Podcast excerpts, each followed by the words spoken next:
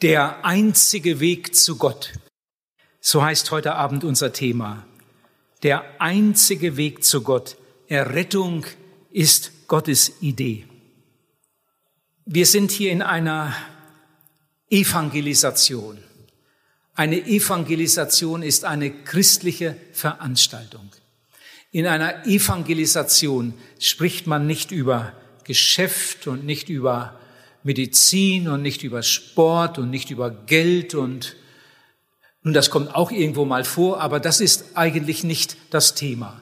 In einer Evangelisation spricht man über Gott und über den Menschen. Und zwar anhand der Bibel. Der Evangelist, der Redner versucht, Gott so zu zeigen, anhand der Bibel, wie er wirklich ist. Und er versucht auch den Menschen so zu zeigen, wie er wirklich ist. Die Bibel sagt, Gott ist ein heiliger Gott. Und die Bibel sagt, der Mensch ist ein sündiger Mensch. Das zweite war nicht immer so. Als Gott den Menschen geschaffen hatte, war der Mensch sehr gut. Und Gott hatte ihn sehr lieb. Und Gott hatte große Pläne mit seiner Schöpfung. Aber dann geschah etwas Furchtbares. Die größte Katastrophe, die diese Welt je gesehen hat, der Sündenfall. Und seit dem Sündenfall ist der Mensch von Gott getrennt. Zwischen dem heiligen Gott und dem sündigen Menschen ist eine ganz dicke Wand, die Sünde. In der Bibel steht, die Sünde ist eine Scheidewand zwischen euch und eurem Gott. Auf der einen Seite ist der heilige Gott und auf der anderen Seite der sündige Mensch. Und jetzt geht der Mensch seinen Weg. Mit jeder neuen Sünde, die er tut, geht er weiter, weiter von Gott weg. Und er geht der Ewigkeit entgegen. Mit dem Tode ist nicht alles aus. Die Bibel spricht viel über Sterben, aber die Bibel spricht auch viel über Auferstehung, über Gericht und über die Ewigkeit. Die Bibel sagt uns, dass der Sünder ins Gericht muss und dass er dann gerichtet wird nach seinen Werken. Wenn der Mensch nicht in seinem Erdenleben hier mit Gott versöhnt wurde, sondern mit seiner unvergebenen Schuld in die Ewigkeit geht, wird er durchfallen im Gericht und ewig verloren sein. Aber das will Gott nicht. Gott will, weil er uns lieb hat, dass die Menschen gerettet werden. Und darum hat Gott in seiner Liebe das Liebste, das er hatte, seinen Sohn Jesus Christus in diese Welt gesandt. Jesus ist über die Erde gegangen, hat das Evangelium verkündigt, aber er hat noch mehr getan. Er hat nicht nur über Liebe geredet, sondern er hat die Liebe bewiesen, als er ans Kreuz ging. Jesus Christus, der Sohn Gottes, der nie eine Sünde getan hat, hat unsere Sünde stellvertretend auf sich genommen, als wäre es seine und ist mit unserer Sünde beladen ans Kreuz gegangen und stellvertretend für die Sünde der Welt gestorben. Dann hat der Vater ihn auferweckt von den Toten, hat ihn zum Retter der Welt bestimmt. Jesus hat gesagt, ich bin die Tür zu Gott. Ich bin die Tür. Wer durch mich eingeht, wird leben. Wie geht das praktisch vor sich? Darüber reden wir in diesen Tagen immer wieder. Wie geht das praktisch vor sich? Indem man sich bekehrt und Jesus im Glauben als seinen Erretter annimmt. Was ist Bekehrung? Man kann das mit einem einzigen Satz sagen. Der Mensch bringt seine Sünde zum Herrn und der Herr nimmt sie ihm weg. Das ist Bekehrung. Und wie kommt man zur Wiedergeburt, zum neuen Leben? Indem man, nachdem man seine Sünde abgegeben hat, Jesus im Glauben als seinen Heiland und Herrn und Retter annimmt, dann wird man wiedergeboren, steht in der Bibel. Man wird ein Kind Gottes, man wird gerettet. Solange wir das nicht erlebt haben, eine Bekehrung und Wiedergeburt, sind wir von Gott getrennte, verlorene Leute. Dabei soll es nicht bleiben. Dieser Abend soll wieder dazu dienen, dass Menschen sich rufen lassen, das Angebot Gottes annehmen, sich für Jesus entscheiden und gerettet werden für die Ewigkeit. In Johannes Kapitel 18, Vers 37b lesen wir, ich bin dazu geboren, und in die Welt gekommen, sagt Jesus. Ich bin dazu geboren und in die Welt gekommen, dass ich die Wahrheit bezeugen soll. Und wer aus der Wahrheit ist, der hört auf meine Stimme. Wer für die Wahrheit ist, der hört auf seine Stimme.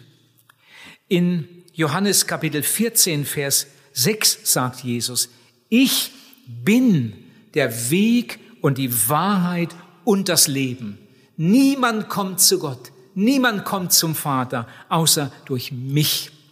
Jesus sagt nicht, ich zeige euch den Weg, das tut er natürlich auch.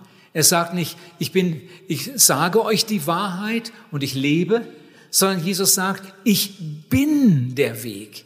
Ich bin die Wahrheit. Ich bin das Leben. Niemand kommt zum Vater außer durch mich. Manche ärgern sich darüber. Manche ärgern sich, wenn ein Redner nur über Sünde spricht. Oder viele Leute mögen das Wort Bekehrung überhaupt nicht.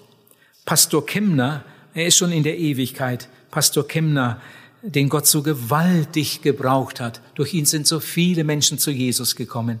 Pastor Kemner hat einmal gesagt, du kennst Jesus nur, wenn du in Buße und Bekehrung in ihm die Befreiung gefunden hast. Ihr Lieben, das ist unser Thema während dieser Evangelisation. Wir reden über Sünde und Gnade. Wir reden über den breiten Weg und über den schmalen Weg. Wir reden über Verderben und wir reden über Errettung. Das ist unser Thema. Ich will das mal mit einem Beispiel zeigen, wie das im Alltag auf einem anderen Gebiet aussieht. Da ist ein Arzt. Der Arzt hat eigentlich nur ein Thema. Solange er in seiner Praxis oder im Krankenhaus arbeitet, er hat eigentlich nur ein Thema, ein Doppelthema. Der Arzt beschäftigt sich mit Krankheit und mit Heilmitteln. Mit Krankheit und mit Heilmethoden. Das ist alles.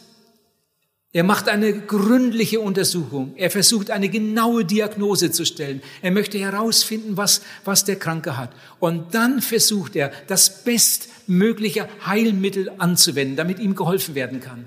Er beschäftigt sich jeden Tag mit diesen beiden Dingen, mit Krankheit und mit Heilung, mit Heilmittel. Und so ist das auch auf dem geistlichen Gebiet. Wir beschäftigen uns in unserer Verkündigung mit Sünde, mit der Verlorenheit des Menschen und mit Jesus, mit seinem Heilsangebot. So ähnlich wie beim Arzt in der Praxis. Das Generalthema der Bibel ist das, was wir in diesen Tagen hier verkündigen. Ich bin sehr bemüht, nicht davon abzuweichen. Bekehrung und Wiedergeburt, das ist das Generalthema der Bibel, der Kirche. Und damit steht und fällt die Kirche. Wenn das nicht mehr unser Thema ist, wenn wir darüber nicht mehr reden, dann haben wir unseren Dienst verfehlt. Das sind die beiden Säulen in der Kirche, Bekehrung und Wiedergeburt. Ohne Bekehrung, sagt Jesus, wirst du umkommen. Wer nicht von neuem geboren ist, kann das Reich Gottes nicht sehen. Ihr Lieben, wenn wir eine, eine Kirche haben, in der wir alles Mögliche machen, wir tun was für die Armen, für die Kranken, wir senden Ärzte und was weiß ich in die Mission und bauen Krankenstationen und speisen die Armen und was weiß ich was alles, dann ist das, was wir da machen, im allerbesten Fall ein gut funktionierendes Sozialwerk. Und das ist ja nicht zu verachten. Aber mit Gemeinde Jesu hat das nichts zu tun. Billy Graham hat einmal gesagt, dass ihm manchmal bange ist bei der viel gerühmten Sozialarbeit, die wir auf der Erde tun. Er ist dafür, er ist sehr dafür, aber wenn es dabei bleibt, dann, dann fehlt das Entscheidende. Er sagte es einmal so, mir ist manchmal bange und ich habe manchmal Angst, dass wir dem verlorenen Sohn in der Fremde das Leben bequem machen, so dass er gar keine Lust mehr hat, nach Hause zu kommen. Ihr Lieben, was nützt es, wenn wir alles Gute getan haben für den Leib und es dem Menschen endlich wieder gut geht? Er hat wieder ein Bett, er hat wieder zu essen und er ist wieder gesund geworden, aber seine Seele ist nicht gerettet. Am Ende geht er ins Gericht, ins Verderben und ist verloren für alle Ewigkeit. Moody sagt, wenn der Heilige Geist in ein Herz hineinleuchtet, ist zwischen einem König und einem Bettler kein Unterschied mehr. Als Billy Graham in England evangelisierte, schon sehr lange her, da wurde die Evangelisation verlängert.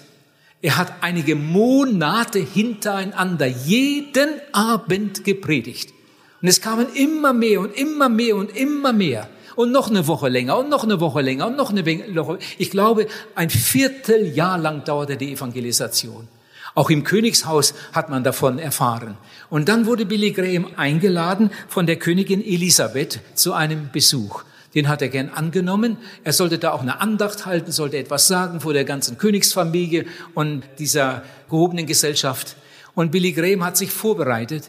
Er sagte bei einer Predigerkonferenz, dass er sich kaum einmal auf eine Predigt so gut vorbereitet hat wie damals dass er kaum einmal so viel gebetet hat vor einer Predigt wie damals. Ihm schlotterten die Knie, diese Gesellschaft, und da soll ich predigen.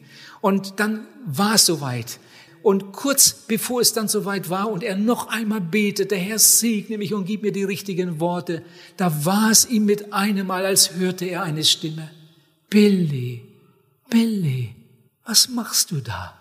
Du bist doch mein Diener. Ich habe dich berufen, das Evangelium zu verkündigen, den Menschen zu sagen, dass sie verloren sind, dass sie sich bekehren müssen, um gerettet zu werden. Und dann hat Billy Graham seine ganzen Vorbereitungen, seine Notizen, alles beiseite gelegt und ist mit der Bibel ins Königshaus und hat vorgelesen, ihr müsstet von neuem geboren werden. Wer nicht von neuem geboren ist, kann das Reich Gottes nicht sehen. Und über diesen Vers hat er dann gepredigt. Ihr Lieben, auch die Königsfamilie hat die klare Botschaft gehört. Und ich bin froh, dass er damals dazu den Mut hatte. Wenn der Heilige Geist in ein Herz hineinleuchtet, ist zwischen einem König und einem Bettler kein Unterschied mehr. Das lesen wir auch in Römer Kapitel 3, Vers 23. Da steht, alle Menschen haben gesündigt. Alle. Alle Menschen haben gesündigt und sind von der Herrlichkeit Gottes ausgeschlossen. In 1. Johannes Kapitel 1, Vers 8 steht, wenn wir sagen, wir haben nicht gesündigt, wir sind keine Sünder, wir sind nicht verloren, dann betrügen wir uns selbst. Und wie viele tun das? Wenn wir sagen, es ist nicht so schlimm, wenn wir sagen, ich komme auch ohne Bekehrung durch, dann betrügen wir uns selbst. Betrug ist ja etwas ganz, ganz Furchtbares. Besonders wenn man von einem Menschen betrogen wurde, dem man vertraut hat. Dann ist die Enttäuschung groß. Betrug ist etwas Schlimmes. Manche Leute betrügen sich sogar selbst. Ich will mal ein Beispiel sagen von einem ganz schrecklichen Betrugsfall. Da ist ein älteres Ehepaar, der Mann hat Rheuma, aber so schrecklich, so schrecklich, dass er sich fast nicht mehr bewegen kann. Kein Arzt, kein Mittel kann ihm helfen. In einer furchtbaren Not. Sie haben alles ausprobiert. Und eines Tages steht ein fein gekleideter Mann an der Haustür mit einem Medikamentenköfferchen und stellt sich vor und sagt, ich bereise das Land und besuche die Apotheken und stelle äh, den Apothekern die neuesten Medikamente vor und erkläre ihnen das. Und ich habe gehört, dass ihr Mann so schwer krank ist. Er wurde zu dem Mann geführt und dann hat er dem Ehemann gesagt, dem Ehepaar gesagt, es gibt jetzt ein Mittel. Es gibt jetzt endlich ein Mittel gegen diese furchtbare Krankheit. Das ist ein Pulver, das muss man in Wasser aufrühren und dann das nehmen dreimal am Tag. Und es wirkt und es hilft. Und dann hat er gesagt, aber das ist noch nicht in den Apotheken. Aber die ganzen Versuche sind abgeschlossen, das ist genehmigt. Das kommt dann irgendwann auch in die Apotheken. Sie sollten das so schnell wie möglich haben. Das kostet eine Menge Geld. Also Sie sollten das so schnell wie möglich haben. Ich gebe Ihnen eine Quittung, vielleicht wird es später sogar von der Krankenkasse erstattet. Also Sie sollten es so schnell wie möglich haben. Ja, wo kriegt man das? Ich habe es mit. Und die sind, haben ihr Geld zusammengekratzt, sind dann mit dem Mann, der Mann hat das Mittel sogar dagelassen im Haus, das war ja wirklich so vertrauenswürdig, und dann sind sie zur Bank gefahren, haben da noch eine große Summe abgehoben, der Mann hat das Geld genommen und sie sind dann wieder nach Hause und der Mann hat von diesem Mittel genommen es hat nur nicht gewirkt. Später stellte sich heraus, dass er noch bei einigen Leuten gewesen war. Er hatte sich vorher genau erkundigt, wo sind die Leute, mit welchen Krankheiten, mit welchen Schmerzen. Es war ein Betrüger. Es wurde festgestellt, dass dieses sogenannte Heilmittel ganz gewöhnliches Weizenmehl war. Das haben sie dreimal am Tag in, gerührt im Wasser und er hat es geschluckt. Es hat natürlich nicht gewirkt. Ihr Lieben, was ist das schrecklich? Wenn man so betrogen wird Und man weiß es nicht. Und irgendwann kommt's raus, ich wurde betrogen. Ihr Lieben, wie wird das einmal sein, wenn Menschen am jüngsten Tag erkennen müssen, das, was in der Bibel steht, das stimmt? Ich habe es gehört, als ich auf der Erde war. Ich muss mich bekehren, ich muss wiedergeboren werden. Aber ich habe mir eingeredet, ich brauche das nicht. Ich habe mir immer eingeredet, ich komme auch ohne Bekehrung mit Gott ins Reine. Wer so denkt und so handelt, der betrügt sich selbst, der täuscht sich selbst.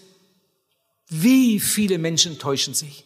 Bei einer Evangelisation in Thun in der Schweiz hatte ich nach der Predigt ein Gespräch mit einer Frau, die war etwas aufgebracht und sagt, äh, sie, sie reden so, als wären wir alle große Sünder. Und dann habe ich gefragt, haben Sie nicht gesündigt? Naja, jeder macht mal einen Fehler, aber nicht so, wie Sie das da zeigen. Ja, wie würden Sie sich da ein, einordnen, einstufen? Ihr Lieben, die Frau war der Meinung, sie sei eigentlich recht gut und der liebe Gott müsste mit ihr zufrieden sein. Ich habe dann nach einigen Sünden so gefragt, haben Sie das und das und das nie gemacht? Die Frau sagt, nicht, dass ich wüsste. In Römer 3, Vers 23 steht, alle haben gesündigt und sind von der Herrlichkeit Gottes ausgeschlossen. Ich will eine andere Täuschung zeigen, die man sehr oft erleben kann. Es gibt Menschen, die sagen, ich bin ein Sünder. Natürlich, alle Menschen sind Sünder. Ich bin auch ein Sünder, aber ich bin kein großer Sünder. Wenn man manchmal so liest und hört, was Leute alles machen, würde ich nie machen. Ich bin kein großer Sünder. Ihr Lieben, wer so denkt, der ist in einer ganz großen Gefahr. Ich will das auch mit einem Beispiel erklären.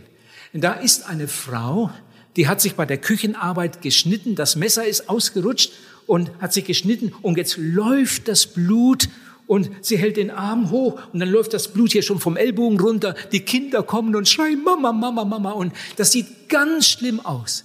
In Wirklichkeit hat sie sich nur etwas geschnitten, aber es blutet, das blutet und das Blut läuft am Arm runter. Es sieht sehr schlimm aus, obwohl es gar nicht schlimm ist.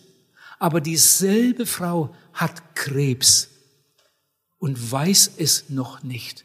Den Krebs sieht man gar nicht. Der tut auch nicht weh, aber der ist da. Sie weiß es nur noch nicht. Ihr Lieben, so ist das auch bei der Sünde. Die Sünden, die so sichtbar sind, sind oft gar nicht die gefährlichsten. Viel gefährlicher sind die Sünden, die man so schön verstecken kann. Hass, Neid, Geiz, die Wurzel aller Übel, Stolz. Die Stolzen kennt der Herr von ferne, sie sind ihm ein Gräuel.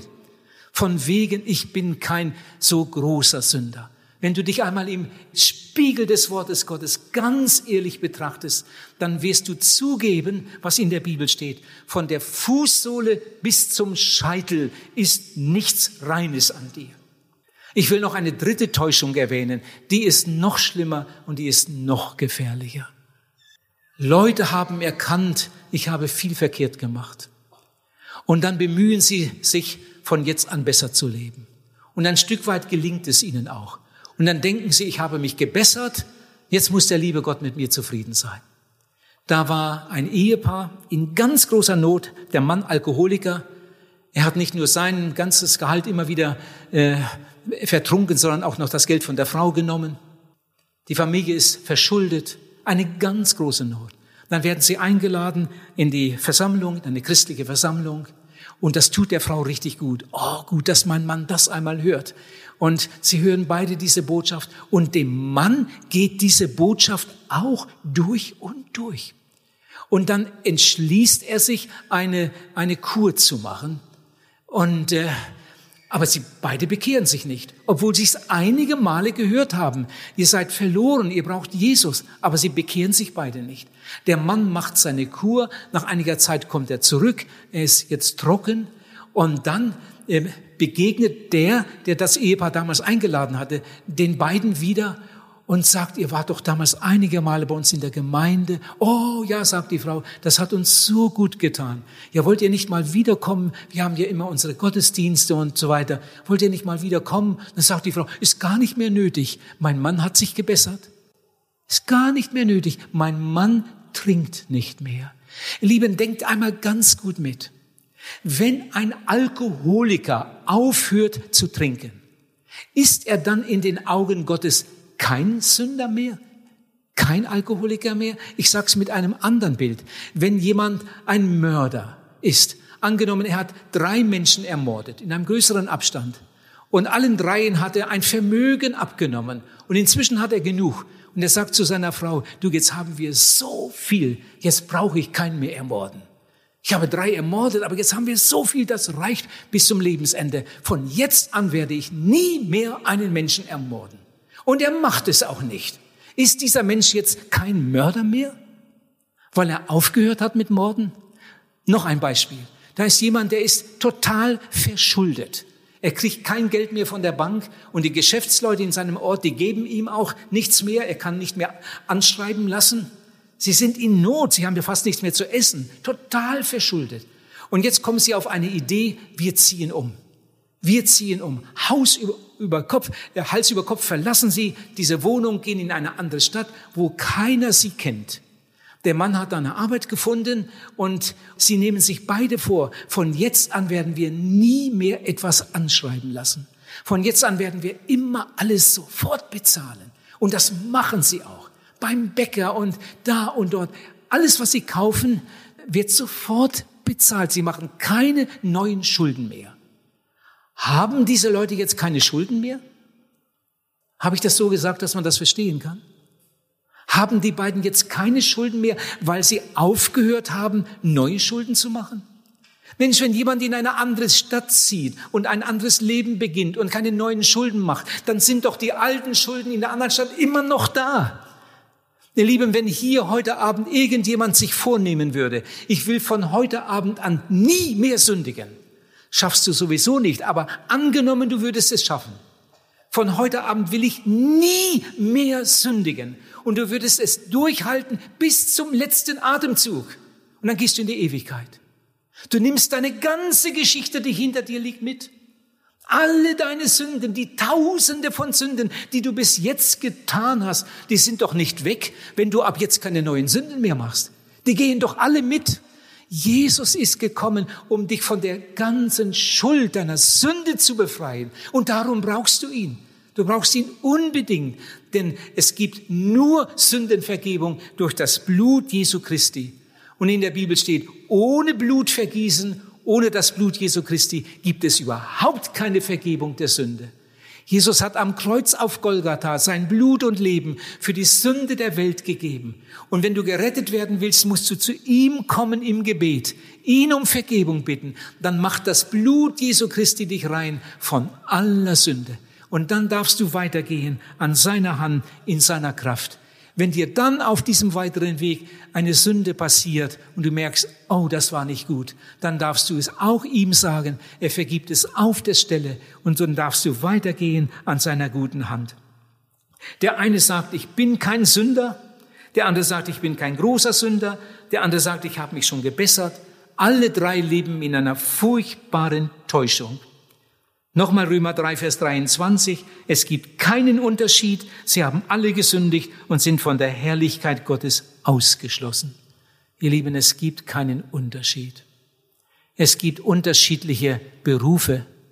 Der eine ist Pfarrer, der andere ist Taxifahrer, der eine ist Arbeiter der andere ist Kaufmann, der eine ist Student, der andere Bauer. Es gibt unterschiedliche Berufe aber die Herzen sind alle gleich. Es gibt auch unterschiedliche Sünden. Da ist einer, der hat jemanden ermordet. Das ist eine ganz furchtbare Sünde. Da ist einer, denkst du vielleicht, naja, das ist nicht so schlimm, der hat gestohlen. Stehlen ist längst nicht so schlimm wie Morden. Der hat gestohlen. Ist auch schlimm, aber nicht so schlimm wie Mord. Und da ist einer, der hat gelogen. Sollte man auch nicht, aber Lügen ist längst nicht so schlimm wie Stehlen. Und da ist einer, der hat immer schmutzige Gedanken. Aber schmutzige Gedanken ist längst nicht so schlimm wie Lügen. Sag mal, woher nimmst du den Maßstab? Wie kommst du dazu, solche Unterschiede zu machen? Sünde ist Sünde. Derselbe Gott, der gesagt hat, du sollst nicht töten, derselbe Gott hat gesagt, du sollst nicht lügen.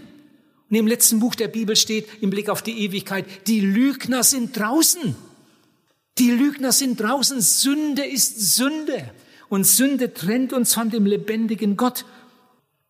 Es gibt keinen Unterschied Sie haben alle gesündigt und sind von der Herrlichkeit Gottes ausgeschlossen. Ihr Lieben, das sagt Paulus, der Apostel Paulus, der früher die Gemeinde verfolgt hat und dann endlich zur Bekehrung kam und dann ein Mitarbeiter Gottes wurde. Er sagt, alle haben gesündigt, sind von der Herrlichkeit Gottes ausgeschlossen. Früher hatte Paulus eine hohe Meinung von sich. In seinen Augen war er untadelig, steht in der Bibel, Philippa 3. In seinen Augen war er untadelig, gerecht, aber in den Augen Gottes war er der größte Sünder. So kann man sich irren. So kann man sich irren. Ihr Liebe, man kann die Heilige Schrift kennen. Man kann sogar Theologie studieren, wie Paulus, und gegen die Bekehrung sein. Man kann sogar die Bekehrten verfolgen, wie Paulus es gemacht hat. Man kann von Jesus reden, ohne dass man Jesus kennt. Das ist so schlimm. Das ist so traurig. In 1 Timotheus Kapitel 1, Vers 13 steht, schreibt Paulus selbst, dass er früher in Unwissenheit lebte, in Blindheit und im Unglauben. Darum hat er die Gemeinde verfolgt. Aber dann ist Jesus ihm begegnet und es fiel ihm wie Schuppen von den Augen und er hat sich bekehrt. Wir lesen darüber etwas in der Apostelgeschichte, will ich mal vorlesen. Apostelgeschichte Kapitel 26 von Vers 16 an. Hört einmal ganz gut hin.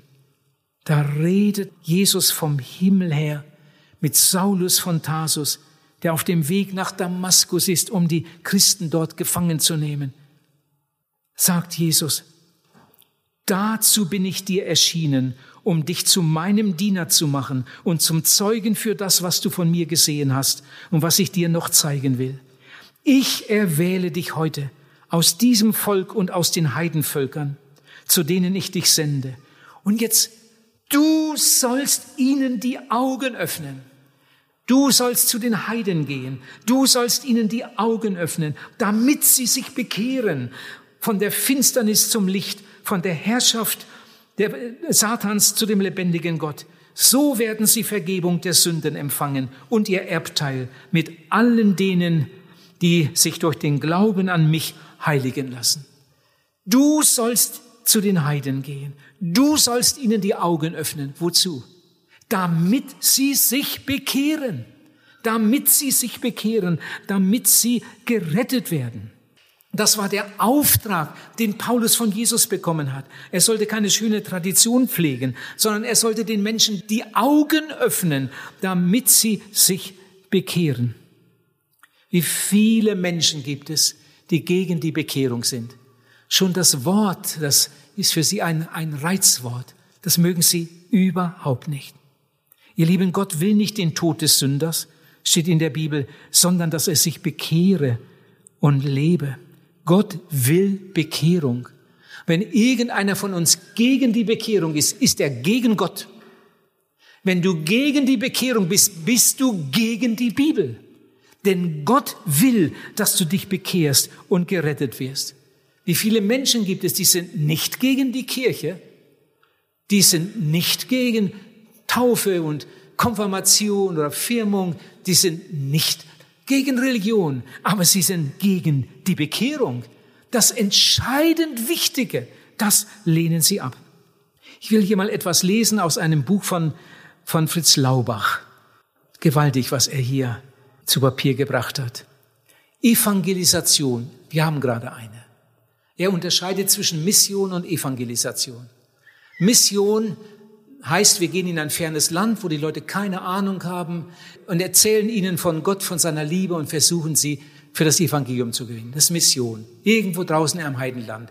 Evangelisation, das ist etwas ganz Ähnliches, aber hier, wo die Leute irgendwie einen christlichen Hintergrund so ein bisschen haben, sie kennen die Bibel, haben christlichen Unterricht gehabt, und, aber sie sind nicht bekehrt.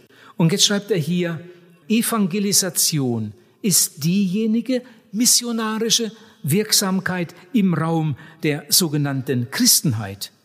Die kirchliche und unkirchliche Menschen aus dem geistlichen Tode erwecken und zu persönlichen Bekehrung und Wiedergeburt durch das Gläubigwerden an Jesus Christus führen will. Bei aller Verschiedenheit in Form und Art ist alle echte Evangelisation einig gewesen und auch heute noch einig in wenigen einfachen, aber einschneidenden Sätzen. Und jetzt hört diese Sätze. Der Mensch bedarf zu seiner Errettung der persönlichen Bekehrung und Wiedergeburt. Ihrer bedarf auch das als Kleinkind getaufte, christlich erzogene Gemeindeglied. Bekehrung und Wiedergeburt geschieht im vom Heiligen Geist gewirkten Lebensvorgängen, die in jedem Fall deutlich und bewusst in Entscheidungszeiten des Lebens erfahren werden müssen und das Leben bei allen bleibenden Mängeln klar in ein Einst und Jetzt teilen. Diese Grundlinien gelten als unaufgebbare biblische Wahrheit, deren Nichtbeachtung die Hauptschuld am Tod in unseren Kirchen trägt. Von der nächsten Seite, ich habe mir das rauskopiert, noch ein paar Sätze. Im Alten Testament steht das Wort sich bekehren im Sinne einer Rückkehr zu dem lebendigen Gott etwa 120 Mal. Im Neuen Testament steht das Wort sich bekehren in dem gleichen Sinne 18 Mal. Da sind die ganzen Bibelstellen hier aufgezählt. Der eindeutige biblische Tatbestand ist also nicht nur Heiden und Juden, sondern auch als Kind getaufte Namenchristen müssen sich bekehren, wenn sie gerettet werden wollen eben weil sie durch ihre Kindstaufe keine Kinder Gottes geworden sind. Auch das getaufte und christlich erzogene Gemeindemitglied bedarf zu seiner Errettung der persönlichen Bekehrung und Wiedergeburt. Nicht nur Zöllner und Hurer, Schächer und Verbrecher, sondern auch fromme und religiöse, Kirchgänger und Pastoren müssen sich bekehren, wenn sie vollwertige Glieder am Leib Christi werden wollen. Noch ein Zitat von Karl Heim, diesem großen Theologen. Er ist auch schon in der Ewigkeit. Wenn die Bekehrung der einzige Weg ist, auf dem der Mensch seines ewigen Heils gewiss werden kann, so kann eine Theologie nur einen Sinn haben, wenn sie den Zweck erfüllt, Menschen zu dieser Entscheidung zu führen. Oh, das ist ein gewaltiger Satz. Wenn die Bekehrung der einzige Weg ist, auf dem der Mensch seines ewigen Heils gewiss werden kann, so kann alle Theologie, alle christliche Arbeit nur einen Sinn haben, wenn sie den Zweck erfüllt, Menschen zu dieser Entscheidung zu führen. Gott will nicht, dass der Sünder in seiner Sünde sterbe, sondern sich bekehre und lebe. Gott will deine Bekehrung. Und ich möchte es gerade noch einmal sagen, lieber Zuhörer, wenn du gegen die Bekehrung bist, bist du gegen Gott. Wenn du gegen die Bekehrung bist, bist du gegen die Bibel.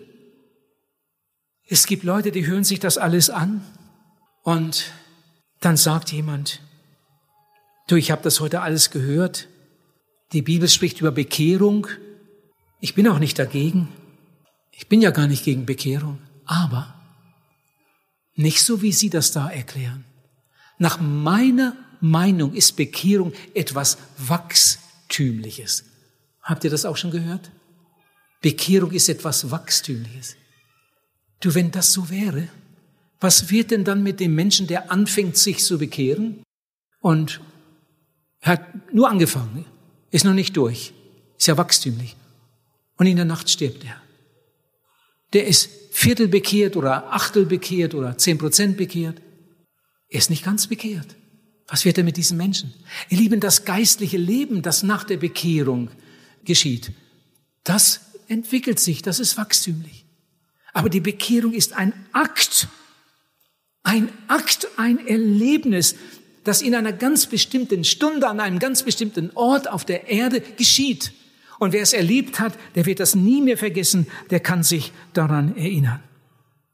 Ein anderer Einwand, den ich so oft höre. Jemand sagt, also Sie machen sich das einfach. Sie haben sich mal bekehrt. Sie haben ja davon erzählt, damals, als Sie 20 Jahre alt waren. Einmal bekehrt, fertig, bekehrt. Sie machen sich das einfach. Und dann frage ich ihn, wie machen Sie das? Dann sagt er, ich bekehre mich jeden Tag. Das ist vielleicht ein Quatsch. Ich bekehre mich jeden Tag. Ihr Lieben, das ist genauso ein Unsinn, als wenn jemand sagt, ich heirate jeden Tag. Wenn jemand sagt, ich bekehre mich jeden Tag, dann zeigt er damit, dass er überhaupt nicht verstanden hat, was Bekehrung ist. Ihr Lieben, so wie zwei heiraten, das ist ein ganz bestimmter Tag, eine ganz bestimmte Stunde, wo sie Ja sagen vor der zuständigen Behörde in Gegenwart der Zeugen und jetzt sind sie verheiratet. Von einer Stunde auf die andere, jetzt sind sie verheiratet und jetzt leben sie als Eheleute. So ist das bei der Bekehrung. Jemand bekehrt sich. Er legt sein altes Leben am Kreuz nieder, bittet um Vergebung. Das Blut Jesu Christi macht ihn rein von aller Sünde. Er nimmt Jesus auf als seinen Heiland und Erretter. Und jetzt lebt er als geretteter Mensch, als Jünger Jesu und folgt Jesus dem Heiland nach.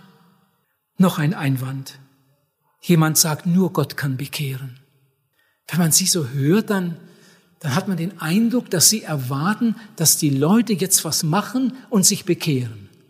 Ja, ja, Sie haben das richtig verstanden. Ich sehe das ganz anders. Ja, wie sehen Sie denn das? Nur Gott kann bekehren. Nur Gott kann einen Menschen bekehren. Ihr Lieben, das ist eine richtige Irrlehre. Und wenn jemand sie glaubt, dann ist er wirklich betrogen. Nur Gott kann bekehren. Ich gehe so weit, dass ich sage, Gott bekehrt überhaupt keinen im eigentlichen Sinn. Wenn ein Mensch gerettet wird, sind immer drei Stellen in Aktion. An der ersten Stelle steht Gott. Ohne Gottes Eingreifen, Reden, Wirken, Ziehen, Locken würde nie ein Mensch gerettet werden. An der zweiten Stelle steht meist irgendein Werkzeug, ein Prediger, ein Seelsorger, ein Arbeitskollege oder die Eltern, die es dem Kind erklären. Und an der dritten Stelle steht der Mensch, der gerettet werden soll. Gott möchte ihn retten und Gott gebraucht, braucht irgendeinen Menschen, um es ihm zu erklären und so weiter und so weiter. Und jetzt erwartet Gott von dem Menschen, der verloren ist, dass er sich bekehrt. Nicht das, was Gott tut, nennt die Bibel Bekehrung, nicht das, was äh, der Seelsorger tut, sondern das, was der Verlorene tut, das ist Bekehrung. Wie kann Jesus sonst sagen, wenn du dich nicht bekehrst, wirst du umkommen? Wir können sonst die Apostel immer wieder rufen, bekehrt euch, bekehrt euch, bekehrt euch noch einen Einwand. Sie legen mir einfach eine zu starke Betonung auf das Tun des Menschen. Errettung ist doch Gottes Sache. Und Sie erwarten immer, dass der, dass der Mensch etwas tut. Ihr Lieben, wer so etwas sagt, wer mir so etwas vorhält, der hat nicht zugehört. Wir wissen um Gottes Liebe. Wir wissen um die Erlösung. Es ist vollbracht steht in der Bibel. O Golgatha, du Trauerort, wo Jesus einst sein Blut vergoss. O Golgatha, du Freudenort, wo mir des Heiles Quelle floss. Wir wissen um die Liebe Jesu. Errettung ist kein Verdienst, sondern es ist Gottes freie Gnade. Und trotzdem fragt der Verlorene, was soll ich tun? Was muss ich tun? Ich will das auch wieder mit einem einfachen Beispiel erklären. Stell dir einmal vor, da ist irgendwo in einem Land eine ganz furchtbare Katastrophe ausgebrochen. Man hat es zum Glück ein paar Tage vorher geahnt oder sogar gewusst, es wird ein ganz schweres Erdbeben geben. Es kann sein, dass die ganze Stadt in Trümmer geht. Man hat gewarnt, jeden Tag über Lautsprecher, Radio und so weiter. Die Leute sollen ihre Häuser verlassen. Die Leute sollen auf den Sportplatz gehen, in den Park, raus aus den Häusern. Und sie tun es auch. Und dann kommt tatsächlich dieses furchtbare Erdbeben. Und alles fällt in sich zusammen. Es gibt keine passierbaren Straßen mehr. Die Leute sind im Park, aber sie kommen nicht raus. Sie sind auf dem, den Sportplätzen, aber sie kommen nicht weg, weil rundherum alles in Trümmern liegt, kreuz und quer. Da kann kein Auto mehr, mehr durch und nichts. Die Leute haben nichts zu trinken und das ist das Schlimmste. Sie haben auch nichts zu essen. Es wird kühl am Abend. Sie, sie haben keine Decken. Und jetzt wird Folgendes getan. Die Leute sind eigentlich verloren, sind in einer hoffnungslosen Lage. Aber jetzt passiert etwas. Jetzt greift die Regierung ein. Jetzt kommen Hubschrauber und bringen Lebensmittel, Wasser, Esswaren, Decken. Und eine Ladung nach der anderen wird runtergelassen auf den Sportplatz da und da, wo die Leute stehen und warten. Sie wären alle umgekommen. Oder die meisten. Und jetzt kommt die Hilfe. Man braucht nur noch ein paar Meter gehen und sich dann sein Esspaket holen. Das fliegt nicht in den Mund. Und die Decke wird nicht automatisch um ihn rumgelegt. Die Hilfe kommt und da, da liegt das alles.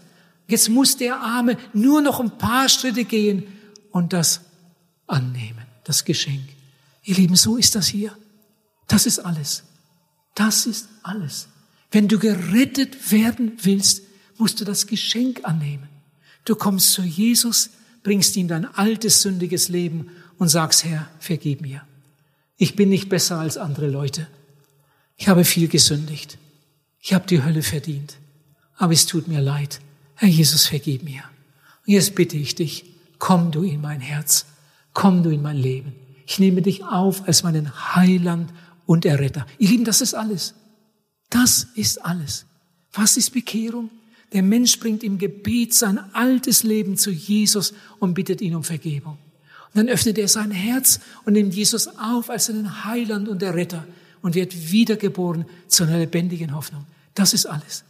Ein Angebot Gottes, ein ganz, ganz großartiges Geschenk. Der Impuls geht immer von Gott aus. Er sucht, er ruft, er wirft uns das Rettungsseil zu. Er streckt uns seine Hand entgegen. Er öffnet die Tür, aber er sagt, geht ein. Die Tür ist offen, aber er sagt, geht ein. Er streckt dir seine Hand entgegen, aber du musst einschlagen. Er wirft dir das Rettungsseil zu, aber du musst es ergreifen. Es ist alles vorbereitet. Du musst es nur noch annehmen. Ihr Lieben, Errettung erlebt man nicht im Traum. Sowas gibt es nicht. Gott kann einen Traum gebrauchen, um einen Menschen aufzuschrecken und sonst was. Aber Errettung erlebt man nicht im Traum. Errettung kann auch nicht die, die Großmutter für dich erledigen oder eine Patentante, sondern das ist deine persönliche Angelegenheit. Jesus sagt, ringet darum. Wie meint er das? Ich will noch ein Beispiel erzählen. Auch aus der Schweiz. Da habe ich ja sehr, sehr viel evangelisiert. Ich war vor einiger Zeit, das ist noch gar nicht so lange her, eigentlich nur auf der Durchreise. Man hatte mich gebeten, am Sonntagabend in einer Gemeinde eine Predigt zu halten. Es sollte eine evangelistische Predigt sein. Sie hatten tüchtig eingeladen, war ein guter Besuch und ich habe gepredigt. Habe dann eingeladen zur Seelsorge und nach dem letzten Lied und Gebet bin ich dann in den Seelsorgeraum gegangen, in der Hoffnung, dass jetzt ein paar Leute kommen würden. Und ich war gerade da, da ging die Tür schon auf, ein Mann kam rein und noch ein Mann und noch ein Mann. Dann hatte ich drei Männer, drei Männer, Männer in den besten Jahren. Die haben dann Platz genommen da am Tisch. Ich mache das ja immer so. Ich nehme sie nicht einzeln, ich nehme sie immer zusammen. Ich stelle ja keine peinlichen Fragen. Ich bringe Leute nicht in Verlegenheit. Die drei saßen da und ich fing an, einige Bibelstellen zu erklären. Das mache ich immer so, auch hier. Ich erkläre einiges, dann frage ich, haben Sie das verstanden? Sie auch, Sie auch. Möchten Sie das erleben? Ja. Wenn ja, dann beten wir zusammen. Ich sage laut ein Gebet vor und der, der sich bekehren möchte, sagt mir das Gebet laut nach. So wollte ich es da auch machen. Und als ich noch so beim Erklären war, dann plötzlich klopft es, die Tür ging auch schon auf, ein Mann guckt durch den Spalt und fragt, darf ich noch kommen? Sag ich, ja, kommen Sie, kommen Sie rein. Und dann kam er näher, setzt sich dann dahin. Und dann habe ich gefragt, haben Sie auch die Predigt gehört? Sagt er, ja. Ja, möchten Sie sich auch bekehren? Sagt er, ja. Dann habe ich gefragt, warum sind Sie denn nicht gleich gekommen? Dann sagte der Mann, ich hatte nicht den Mut.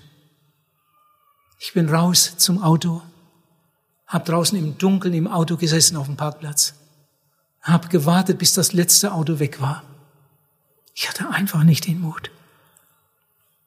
Dann ist er zurückgekommen, die Leute waren schon inzwischen alle gegangen, hat er sich reingeschlichen nun saß er da im Seelsorgerraum.